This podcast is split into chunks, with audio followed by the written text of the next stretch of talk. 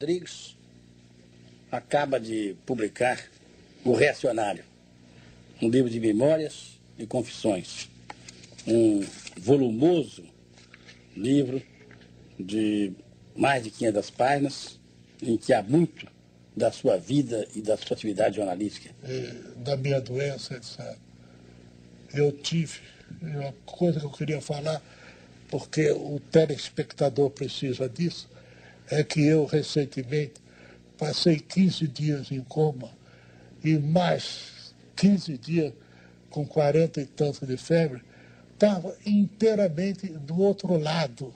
Agora, Nelson, você me permite interromper, mas você está hoje com, inclusive, eu espero que a televisão mostre, você está inclusive com um colorido de, como, para usar é uma expressão de, sua, de romão fendido, né? Não, de, de vaca premiada, saúde de vaca premiada. Sim.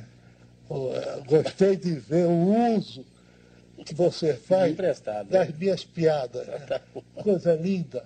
Mas como é que você conseguiu sair da, da coma ou do coma para essa saúde de vaga premiada? É que eu saí com uma única certeza. Foi o que eu lucrei, ouviu, com a minha doença. É, é, com esta certeza, a alma é imortal. A partir do momento que eu despertei da inconsciência absoluta e disse, estou de volta, passei a ter o maior desprezo pelo, por, todos os que não acreditam na eternidade da nossa alma. Mas, ô Nelson, aí você vai me permitir o seguinte, antes dessa sua doença, que eu sei que foi séria e grave e preocupou, você teve mais de 30 dias, né, praticamente aí é, de cama. É, fora mas, do óbito. É, mas antes disso, eu me lembro que a coisa de que uns 15 anos ou mais, você teve uma primeira doença grave, Sim. em que você chegou não só a crer que ia morrer, como Sim. até a compor, bordar e ditar as suas últimas palavras. Pois não é, é. verdade? E a, você deu até uma entrevista eu tava chamado Leite de Morte, que não se usa eu, mais. Eu estava eu, sendo entrevistado pelo um colega da última hora, ouvi o Pinheiro Júnior. Então ele perguntou assim, o que é que você, quais seriam as suas últimas palavras? Isso, essa piada para um sujeito que estava com 41 graus de febre, eu de uma crueldade total. E eu disse a ele, disse a minha, como seriam as minhas últimas palavras, são as seguintes, que boa besta é o Marx.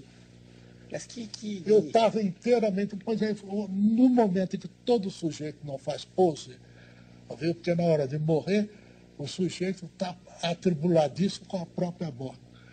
E eu também, sem fazer a menor pose, ouviu? e achando que ia morrer, eu disse que seria as minhas as últimas palavras. O Max é uma besta. Mas, ô Nelson, mas eu que me interesso muito por esse assunto de desse macabro e meio sinistro assunto da morte, sobretudo da morte, da vida depois da morte. Mas é, eu me pergunto se essa experiência. Aqui, o homem só não anda de quatro porque morre. Portanto, nada de subestimar a. Não, morte. pelo contrário, eu tenho uma, assim, uma obsessão muito firme, mas eu queria dizer o seguinte, eu queria propósito dessa, dessa, essa, essa necessidade de dizer as últimas palavras, que no fundo nós vivemos a cada dia, desde que nascemos, tentando dizer as últimas palavras. Queria dizer as palavras essenciais, dizer alguma coisa, balbuciar. O que é a arte, se não essa, essa necessidade de dizer as últimas palavras? Você não acordo?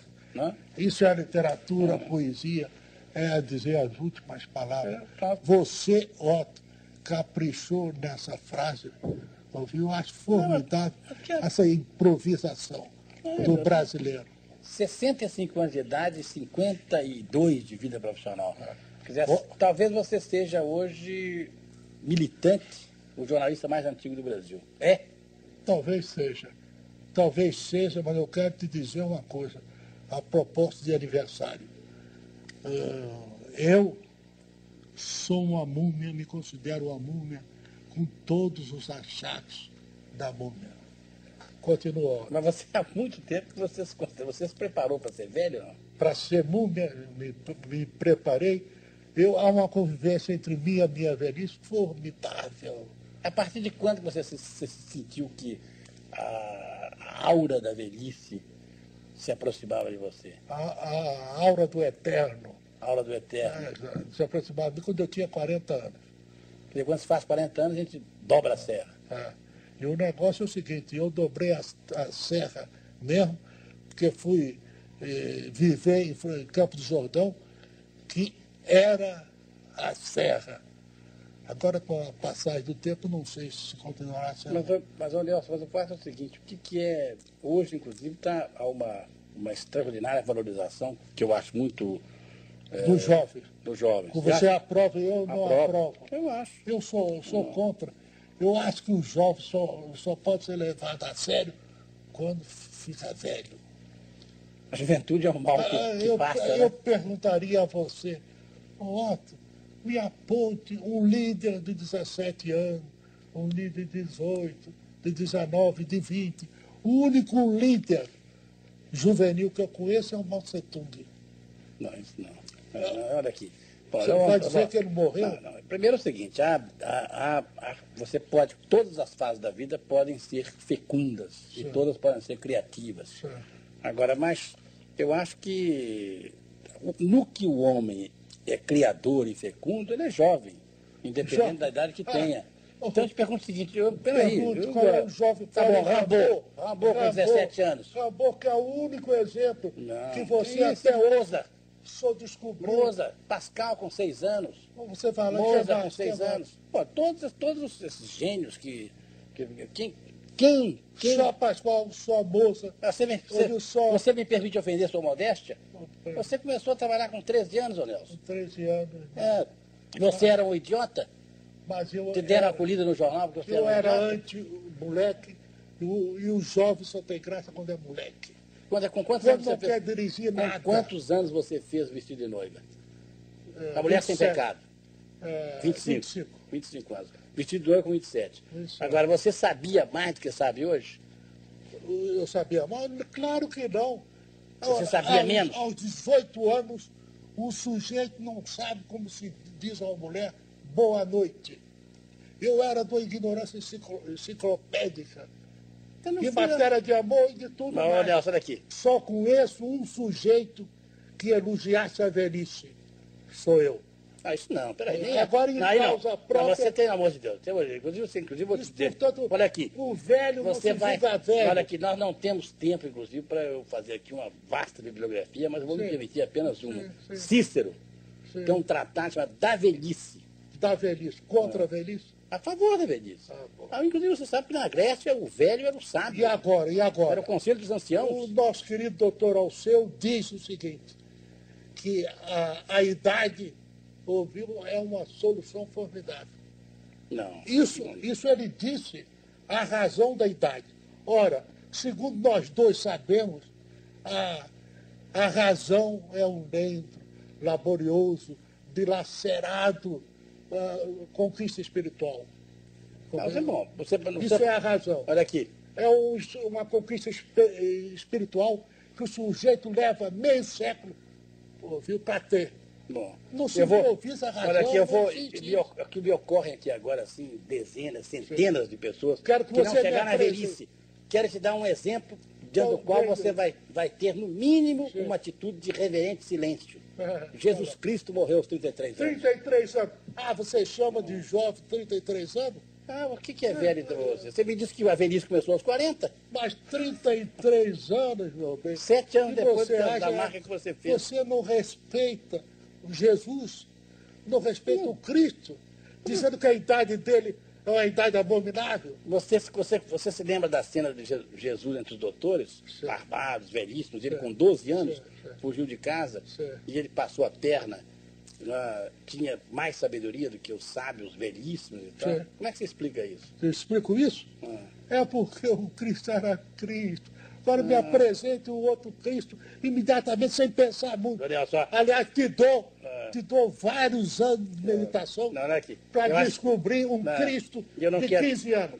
Mas não existe Nós, Cristo de 15 nós anos. estamos numa, numa conversa e não numa competição, e longe de mim pretender te dar uma chave de rim aham. ou ganhar discussão, porque da discussão não nasce a luz, O nascem os nosso- o perdigotos. nosso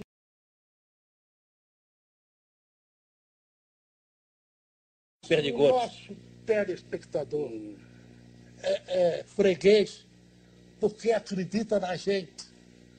Eu disse, senão ele não estaria lá, aí sentado na cadeira, etc. Ouvindo. Fumando talvez um charuto. E, velho ou moço. Bom, eu acho que, bom, vamos deixar de lado. Você acha que um, um velho não pode ser um cretino fundamental?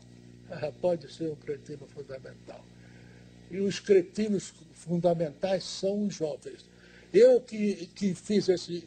descobri o cretino fundamental, ouviu? Eu é que disse que ele era desde a idade.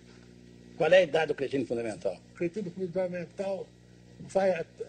Bom, é verdade que tem umas exceções. Ouviu? De velhos cretinos fundamentais. Ouviu? Mas o jovem, o jovem, como eu te disse, eu já fui jovem, Otto. Por incrível que pareça. Por incrível que pareça, eu já fui jovem. Diz, diz, diz aqui, e diz posso aqui, dizer, diz, e posso diga. dizer, e o, o telespectador ouviu que grava essas palavras. Ouviu? Eu não sabia dizer um bom dia para minha namorada. Bom, Eu não sabia nada. você eu sabe, era. você, você sabe um personagem que você cita sempre, que você menciona, que você, a que você recorre, aliás, Certo. muito justamente, com oportunidade. Certo. Você sabe com quantos anos Napoleão foi general? Com Foi general anos? com 27 anos. 27 anos. Eu acho que você surrupiou dois anos. Não, 27? 27? Não, não foi 29. 27 anos, 27 anos. Foi general com Agora, 27 anos. então você, então quero que você me descubra já um jovem Napoleão. Mas o, o, o que, que o, o Se jovem você Napoleão... considera 35 anos, que é a maturidade. Não, ouviu? não, eu não E sou- O Chico já deixou de ser eu- velho. Não, eu não estou... Começa a se preparar para a sua grande fase, Ô, é Nelson, maturidade. Você conhece os amores de Napoleão. Sabe, inclusive, quanto Napoleão amou Josefina. E, e E foi sempre traído. Porque ou era Napoleão ou era o sedutor. Qual era, o, qual era o sábio, Napoleão dos 27 anos ou Napoleão de Santa Helena? o Napoleão de Santa Helena. Porque, rapaz, quem não foi derrotado nunca, ouviu? É, o- é Era Napoleão de. Hospício. Ou então o Napoleão de, de Hospício é o único imbatível. Porque o fato de ser Napoleão não, não quer dizer que o medíocre, como era o Wellington, ouviu, não possa ganhar as batalhas. O Wellington não podia amarrar o sapato Napoleão. E quem é que ganha no final das contas? Quer que ganhe as É, Quem ganha? Quem ganha? Quem ganha na vida? Quem ganha? É o cretino fundamental? É o cretino fundamental. Ah. Esse, ah, é. É o cretino fundamental porque ponha o, o cretino fundamental em cima dessa mesa ou de um caixote de querosene, jacaré, e você, e você manda ele falar. Ele dá um berro, imediatamente milhares de cretinos fundamentais se organizam, se arregimentam, Você acha que o, se aglutinam. a seu ver, portanto, assim, o, o- a constante do ser humano é a mediocridade, a burrice. Ah, claro que é burrice. E qual é o maior acontecimento do século XX? É a rebelião dos cretinos fundamentais. Você, an- antes, o cretino funda- fundamental raspava a parede na sua humildade e na consciência da sua inépcia. Ouviu? Mas agora, e agora, conseguiram finalmente, pela superioridade numérica, porque para um gênio há 10 milhões de imbecis, você sabe disso. Você, inclusive, popularizou uma série de expressões. Então, entre todo o óbvio ululante, Sim. que o cretino fundamental talvez não veja, né? É, não vê. É. Nenhum cretino vê. é, É, Agora, qual, O óbvio ululante. qual é, né, dessas expressões e desses personagens, a granfina das narinas de cajado, Cajado. qual é, qual é, assim, da sua preferência? Qual é Agora, uma assim, pergunta que eu queria fazer a você, que você levantou esse assunto. Você conhece alguma granfina de narina de cadáver? Olha a prudência mineira. Afasta a prudência Eu conheço mineira. várias. A vara. Você quer que eu cite em ordem alfabética? Não, na ordem alfabética, não. Porque seria cruel, ó. Não, pois é, claro. Não, mas a gente conhece, claro. Mas que no elevador do Mário Filho, eu fui com a grafina das narinas de cadáver. Como é que você descobriu? Foi assim de repente ou... Não, foi de repente, não. Ela, ela tem as narinas de cadáver. Essa Mas é, santa é- senhora. é em função de, de, de, de- de operação plástica? Não, não. Essas narinas Essa são não fez nem, e nem desconfia das narinas de cadáver. Ela pensa que tem um nariz de Cleópatra, etc. Cleópatra tinha nariz. Agora, e, Cleópatra tinha um nariz, mas não, não de, de, nariz. Do qual dependeu a sorte de cultura e de civilizações. Ah, se o se o nariz de Cleópatra fosse um pouco menor, a sorte do mundo seria outra, né? Seria outra. Se fosse um pouco maior, seria outra. Ah. E assim sucessivamente. Agora, mas a, essa, o que, o que essa, você atribui à, à Granfina, não é só a expressão, mas você atribui à Granfina da Lila de Cadáver, uma série assim de lugares comuns, de, inclusive ela, ela tem uma atitude assim, digamos, é, aberta para frente. É lugar, lugar comum que eu, eu, eu- Me diz uma coisa, Otto. Você nunca viu desprezo de uma grafina pelo, pelo Brasil? Uma delas me dizia, o Brasil é um país de quinta ordem. Compreendeu? Então, é, e eu quase lhe disse, não lhe disse que eu sou um tímido. Por que, que a senhora não vai lavar um- bom tanque? Mas quem disse isso foi um chofer de ônibus, que uma granfina fechou, ele disse, vai lavar um bom tanque. Ouviu a granfina, ficou com uma pa- impassibilidade total. Quer dizer, a, a Granfina não sabe nada sobre o Brasil. Não, não sabe, sabe e despreza o Brasil. E você, você Os cretinos fundamentais desprezam o Brasil. E eu conheço pessoas tidas como inteligentes que de- desprezam o Brasil. E o Brasil vai substituir os Estados Unidos, a Rússia, vai dizer a grande palavra nova. É o Brasil que vai dizer isso. Você, você acha, sinceramente, isso? Não? Acho sinceramente isso, acho o, o brasileiro um sujeito formidável, é um sujeito que faz piada, nenhum povo faz piada. Só o Brasil acontece qualquer coisa. Seja uma catástrofe, seja uma chanchada, o brasileiro inventa uma piada na hora. Ouviu? Isso, Não, é- não é um pouco carioca, não? todo sujeito que vem de fora é- passa a ser carioca. Mas E aí é? está essa, essa força absorvente que tem o, O que, que você acha que, como é que você definiria o brasileiro? Além dessa capacidade de fazer piada, o que, que é o brasileiro? o brasileiro. É o homem cordial? Você é- olhe todos os homens das, outras terras. Nenhum consegue ser cafajeste. E o brasileiro é cafajeste. Eu digo cafajeste, ouviu como um um sujeito, ouviu que eh, o seu meio cultural, etc., e que planta bananeira, ouviu até no velório. A molecagem. É, a molecagem. o- Que é uma forma, inclusive, assim, de driblar a vida. Driblar a, a tragédia da vida. Não. A- o drama da o vida. brasileiro vai conquistar a vida. Ouviu? Por enquanto ele anda por aí babando na gravata. É. Mas, Mas- eu, eu me lembro que você disse, inclusive, que o brasileiro é um, é um, é um vira-lata. É um- E você despreza os cães o vira-lata. Brasil é um vira-lata internacional. O É, o Brasil é- vira-lata é um jovem, em primeiro lugar, o vira-lata. É. É um sujeito, ouviu, tremendo, que emana luz. Há um peixe que é cego, mas tem luz própria. Eu diria que é isso. O brasileiro tem luz própria. própria. Uma coisa curiosa é o seguinte, é que homens que tratam né, com a grande intimidade com a violência, como é o seu caso, inclusive que o mundo das paixões é extremamente violento, você É é, violento. do que ninguém sabe disso, O homicídio e suicídio. o homicídio, o suicídio, inclusive toda a sua obra está montada, sustentada em cima de uma terrível violência, um atrito É, né, é de pessoas. O E, sujeito mama na carótida do é, outro. agora chupa a carota como se chupa uma laranja, né? O descarte é como uma tangerina. uma tangerina, tudo isso que você disse. Agora, e ao mesmo tempo, você tem um horror à violência, deu que é um pouco assim o que dizia o Murilo Mendes, que eu acho que você está de acordo.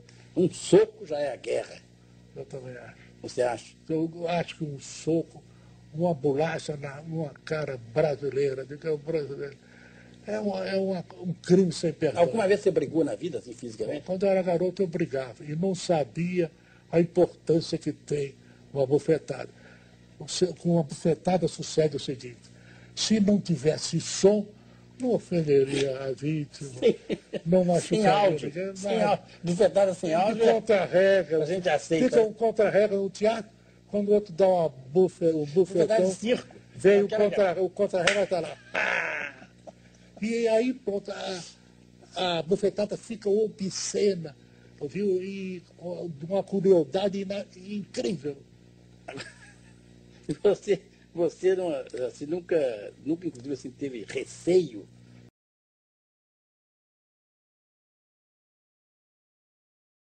Você não, assim, nunca, nunca, inclusive, assim, teve receio de, de ser agredido, de, você de um destemor nas suas. Você nunca, assim, você nunca temeu dizer, você nunca omitiu o que você pensa. Hum. Há muito tempo você assim, rompeu relações com o que. Eu peço de a Deus, o que eu peço a Deus é que nunca me deixe meter a mão na cara de alguém. Isso é que eu peço a Deus. De vez em quando me passa essa coisa pela cabeça, e então eu, eu sinto que é um crime inapelável. É, é a bufetada. Agora, Nelson, Soco ofende muito menos.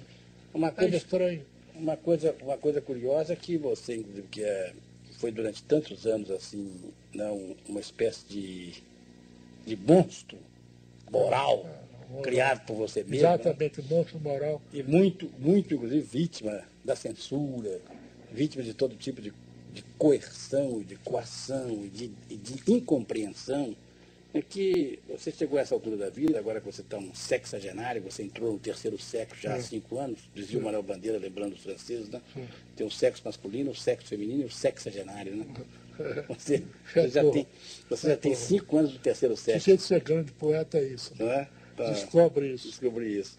Então você, você, uma coisa curiosa é que você tem um sentimento religioso, mas que não se definiu numa religião. Você não é um praticante eu sou um cristão, profundamente um cristão.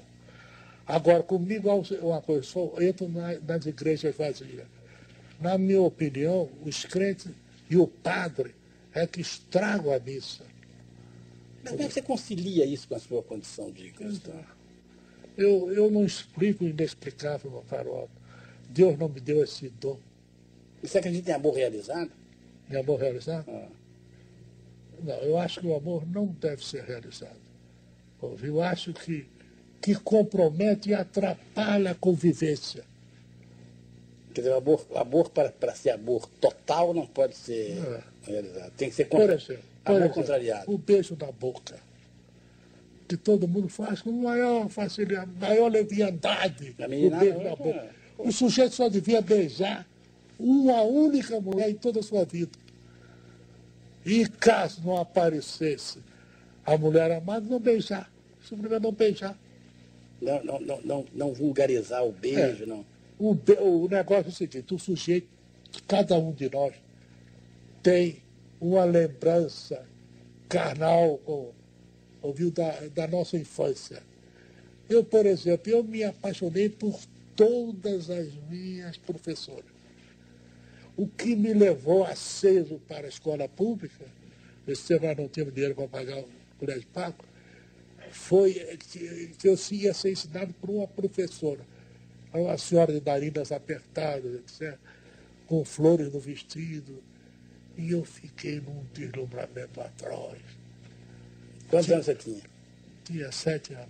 Sete anos você tinha paixões é. devastadoras? Sempre tinha uma paixão.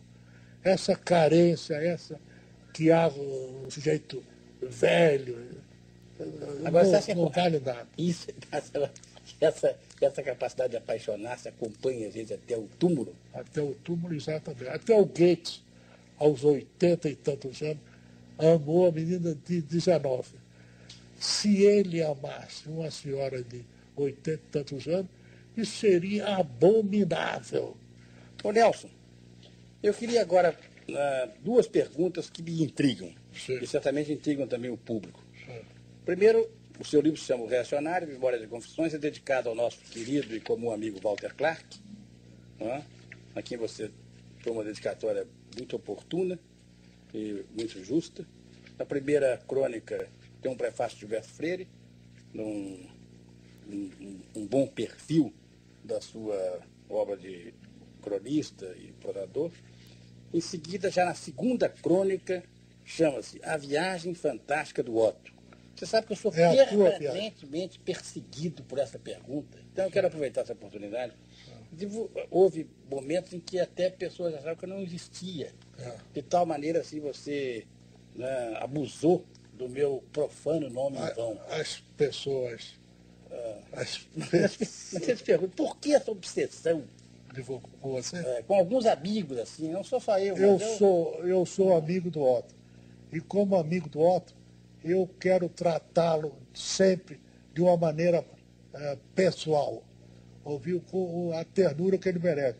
Agora, amigos dele o perseguem declarando que eu o levo ao ridículo. Isso não dia... um pouco, sabe? Não, não a peça, a peça, você, a peça como Estou sendo justo, você ah. é uma das figuras, um dos personagens do Brasil. Eu tenho uma série de figuras, ouviu? Mas você, é, você é um homem obsessivo. Sou obsessivo. Você é repetitivo. Sou uma flor de obsessão, não sei é. quem disse isso. Você sabe, você sabe que Napoleão dizia que a, a repetição é a única figura de retórica, né? É, exato. Hum. Porque você pode escrever. Napoleão repetia, repetia. Uma chachada, ouviu? E manda botar essa chachada todos os dias, você vê que sucesso colossal. Dizer, Houve uma, uma companhia de televisão que voltou a ser esplendorosa no dia que repetiu o Corru da Notre Dame, ouviu três vezes por dia. Mas então eu quero saber agora o seguinte, o reacionário, a palavra reacionário, já ao longo da, da vida, especialmente nesses últimos anos, ao longo dessa história mais recente, já tomou várias conotações. Houve um momento, inclusive, que reacionário, na década de 20... Era um elogio. É, era, era, era um elogio, era como revolucionário. Hoje, inclusive, o revolucionário também está muito uh, badalado para um lado e para o outro. E tal. Então eu pergunto a você, por que e em que sentido? Por que, inclusive, essa necessidade de você, assim, agredir o público e o leitor? Por quê? Com essa, o re... É, antes que te chamem de reacionário, você se antecipa? É, é uma técnica de publicidade? Antes, não, é uma técnica de sinceridade. O negócio é o seguinte, a partir dos, 8, dos 11 anos, 11 anos, eu, eu, nasceu o meu anticomunismo e se desenvolveu até hoje. Portanto, eu considero, por exemplo, um livro como esse, é, O Reacionário, considero um livro absolutamente indispensável para as pessoas que queiram, queiram, me, queiram me conhecer, que deve ser uma meia dúzia, talvez, mas conhecer, deve ler, olha deve ler o, o Reacionário. Porque o reacionário que eu conheço, no sentido usado, é a esquerda. A esquerda tomou o lugar da direita. Mas uma coisa que é uma coisa curiosa é o seguinte, é que na verdade, nesse livro, que eu já, já tive a, o privilégio de ler, né, o tema político não é o essencial. Não é o essencial. Você pôs, você pôs no título, um título assim, meio desafiador, um título. Né, Mas, o, o Otto, eu, por exemplo, eu digo que o sexo atrapalha o amor. Eu não estou fazendo piada, nem estou insultando ninguém. Embora isso vá atingir muita gente, porque tudo que se diz atinge um alvo, às vezes, inesperado, ouviu, não previsto. O negócio é o seguinte, o amor eterno, que eu digo que o amor ou é, é eterno ou, ou não é amor, ouviu? Isso, o homem de hoje a mulher de hoje não leva isso a sério. Imagina. Você está reacionário. Agora, como é que você concilia essa condição sua de reacionário, nesse sentido em que você põe o título no livro, e ao mesmo tempo com a sua condição de revolucionário, de abridor de caminho, no teatro, na sua própria prosa, na sua obra literária, nessa sua mal gerida obra literária? É. O negócio é o seguinte, o reacionário hoje é o que se salva. E se eu digo isso na sua presença para você e para os telespectadores, viu, é porque eu não tenho o menor escrúpulo em passar por reacionário. Me chame de reacionário. O que, que é reacionário? Reacionário, no meu caso, é reação contra tudo que não presta, segundo a minha opinião.